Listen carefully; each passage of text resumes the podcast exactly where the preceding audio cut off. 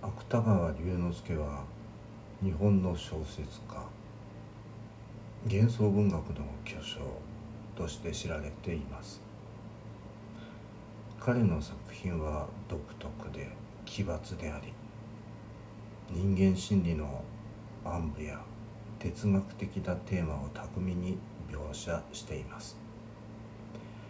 代表作には「羅生門」「彼の文学的貢献は